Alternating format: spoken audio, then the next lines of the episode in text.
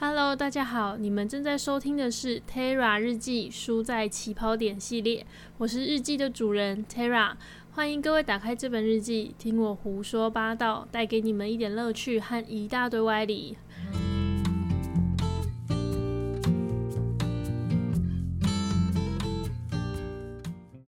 在开始之前，别忘了先追踪我的 Podcast 和 IG 哦。今天要介绍的书呢，是一本短篇散文集，它的书名叫做《皮囊》。在大陆的许多书单里面都有出现过，反而是很少出现在台湾的书单中。那在充满励志和科学的书单里面，这本书非常的醒目突出。嗯，因为好奇的关系，我就买了它的二手书来看。毕竟并不知道说它是不是一本值得收藏的好书。如果是雷书的话，至少不会心痛买它的钱啦。但如果是值得收藏的话，那我就会好好的收藏这本二手书的。皮囊的作者蔡崇达生于大陆福建的小镇，以他为故事的第一视角，开始书写血淋淋的生活故事。那。在开始之前呢，先跟大家说一下，因为我的嘴巴破洞了，所以你们可能有几率听到就是有点咬舌头的声音，真的破洞超痛，对，请大家不要介意。好，那我们开始讲这本书的故事。它其实这些故事并没有多加的修饰结局，也没有粉饰它这本书里面富含的呃一些负能量，赤裸裸的在生活上会发生的一些事情，在里面可以看到的是一则则让人有些唏嘘的故事。世事无常，诸事多变，活着有时候才是最有勇气的表现。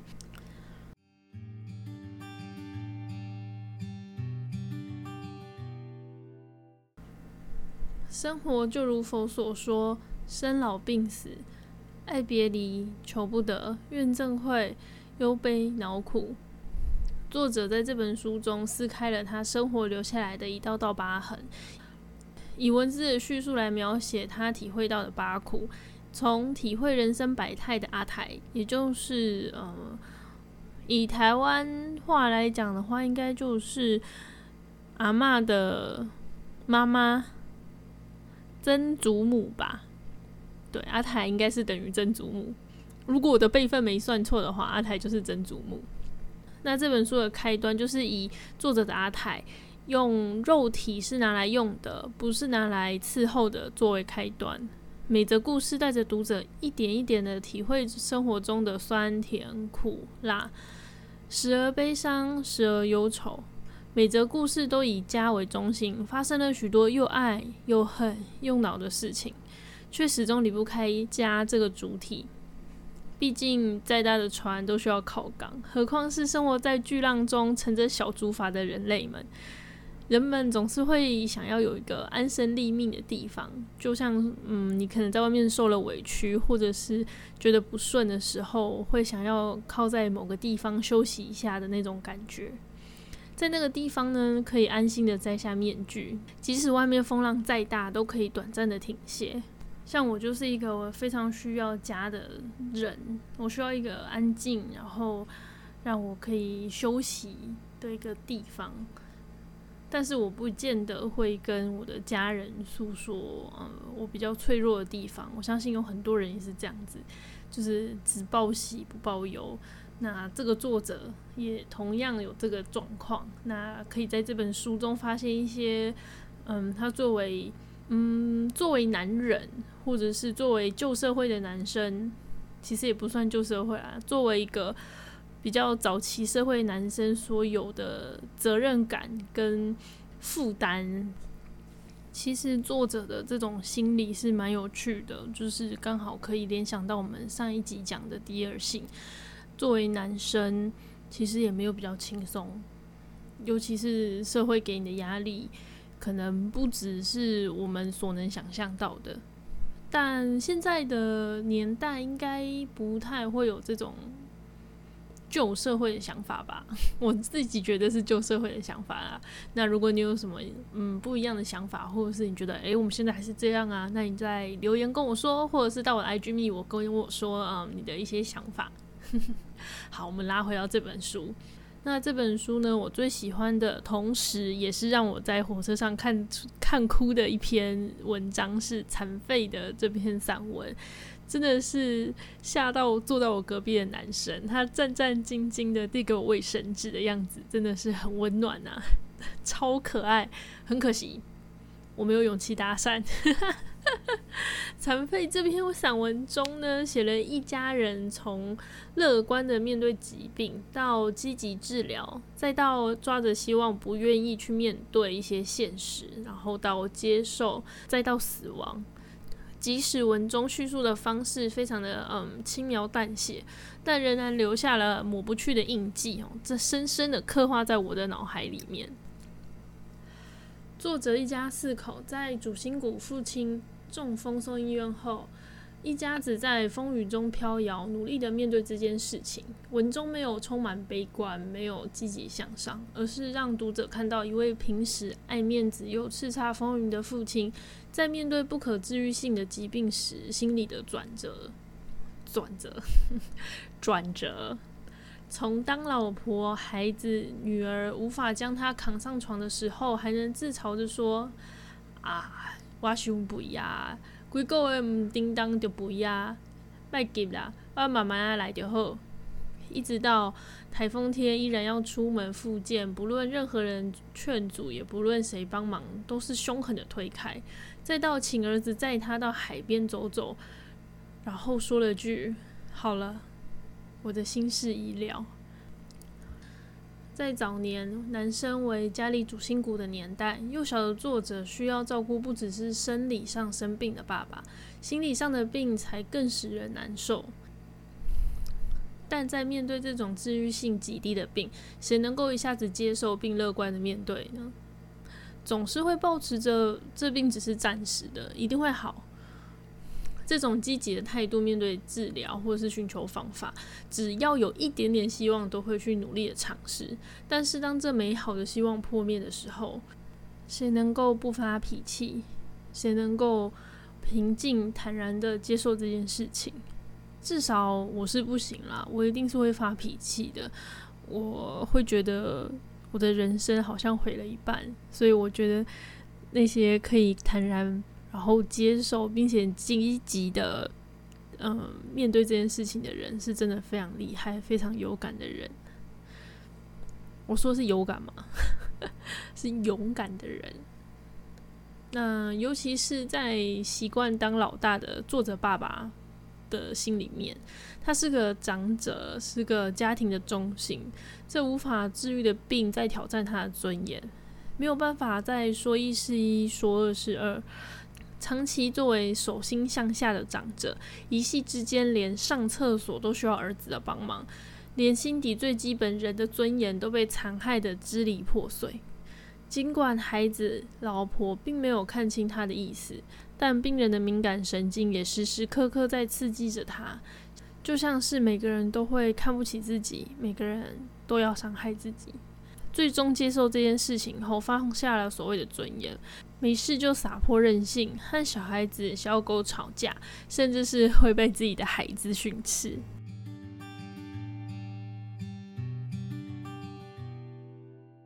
那身为儿子的作者，在学生时期就要接受父亲病了，家里经济有问题了，需要照顾人了，生活上的转折让他在短时间内成熟、长大、懂事。那为什么说一个孩子早熟，或者说一个孩子懂事的时候，都会带了点鼻酸或心酸呢？因为代表这个孩子在他还是学生，或是还是应该。应该纯真无邪的时候，他已经接触了社会的现实和生活不容易的地方。在面对父亲的疾病和越来越糟糕的脾气，还是学生的作者，不只是要照顾父亲，还要子代父职的挑起一个家的大梁。在早年的闽南地区，还有着很传统的习惯与习俗，出嫁从夫，夫死从子的观念还是有的。尽管作者还是个学生，还有妈妈能够勉强撑住，但妈妈和姐姐在嗯决定大事上面，或者是任何事情上面，都会征询过他的意见。俨然他就已经成为了一个小大人，这个过程中的辛酸苦楚，作者以极简单的方式带过，但还是会为了这一家子的事情感到揪心。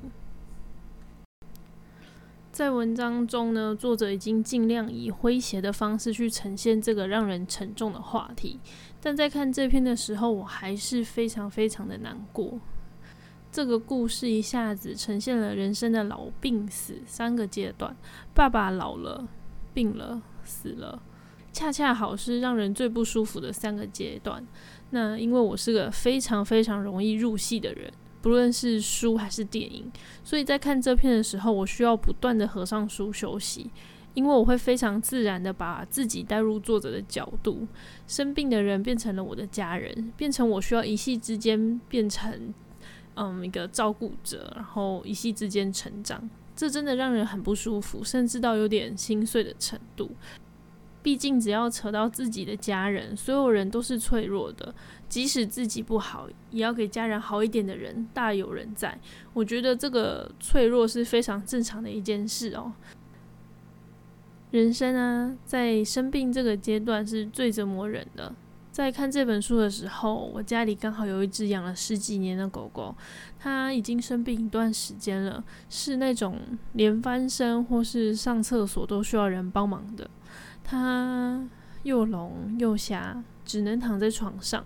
在照顾他的时候，真的很苦很难过。苦的是每过一个小时就要去帮他翻个身，每过两个小时就要带他去厕所，吃饭也只能一口一口的慢慢喂。像一整天可能工作都很累了，好不容易下班回到家的时候不能休息，要照顾他，要把屎把尿的。这样的情况或许一两周还能撑下去，但是这种情况会一直一直持续，一直嗯，像那个时候已经持续了一年了，那时候心里真的非常非常累。那难过的部分呢，是我们都知道他很不舒服，而且很痛苦。只有在我们身边的时候，他才能稍微安静一点，不会哀哀哀的乱叫，或者是不会有那种很哀戚的眼神。那当然的，在照顾他的时候呢，我也会有过不耐烦的时候，气得真的非常非常想揍他。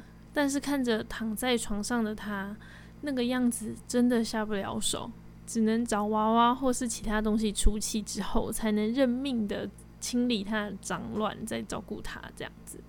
那对我的经验来说，照顾一只动物就已经非常不容易了，所以更能深刻的体会到作者一家的不容易。相信很多家里有过类似经验的人，在看到这一篇的时候，会感觉到有点沉重。尘封的记忆再次被打开，带着点腐化的酸味。那或许是现在正在经历这一段的人，真是辛苦你们了。再后来呢，我家的狗过世的时候，我真的很崩溃。即使它有很长的一段心理准备期间，但在面对生命的永远离开是非常不容易的。嗯，在小的时候啊，因为家族的因素，我跟我阿公阿妈都不太好。阿妈过世的时候呢，我甚至没有太大的感觉。但是有一个画面是我永远都记得的。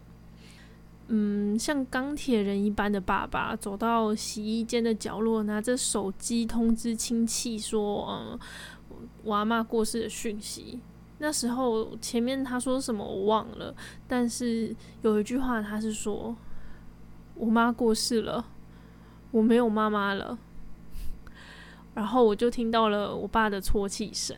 那时候我真的非常非常难过的原因是因为我爸爸哭了。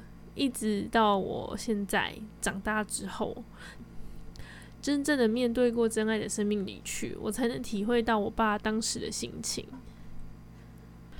皮囊这本书呢，带着感叹、珍惜和希望。人生总是会有一些坎要过，再困难、再难受，都不要放弃自己。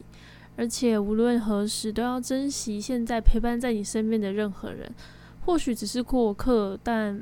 这更要好好的珍惜啊，因为不知道什么时候它就会完全的消失在你生命里。当然，讨厌的人还是早点消失来的好一点。身为儿女的各位啊，也不要忘记带着自己的父母每年做个健康检查，早点发现，早点治疗。没看到不代表不存在哦。我非常强烈的推荐大家看《皮囊》这本书，它是以单篇单篇的散文方式组成的故事，看的时候呢，不会花费太多的时间，毕竟不是知识型的书籍，要花很多的时间阅读。那这个比较像是睡前故事，带着点诙谐和俏皮，面对人生的世事无常。即使是想要刻意规划人生，但也拼不过老天的造化弄人，只能够调整自己的脚步和心态去面对每一件事情，像是面对上班呐。那如果各位有看过这本书的话，也欢迎到我的 IG 或是在下方留言告诉我你看完这本书的感想，还有一些想跟我交流的，都可以在下面留言跟我说。那如果是用 Apple Podcast，也不要忘记给我一个五星好评哦。嗯，那我们今天就先到这里喽。那各位小心脚下，慢走不送哦。我们下次再见喽，大家拜拜。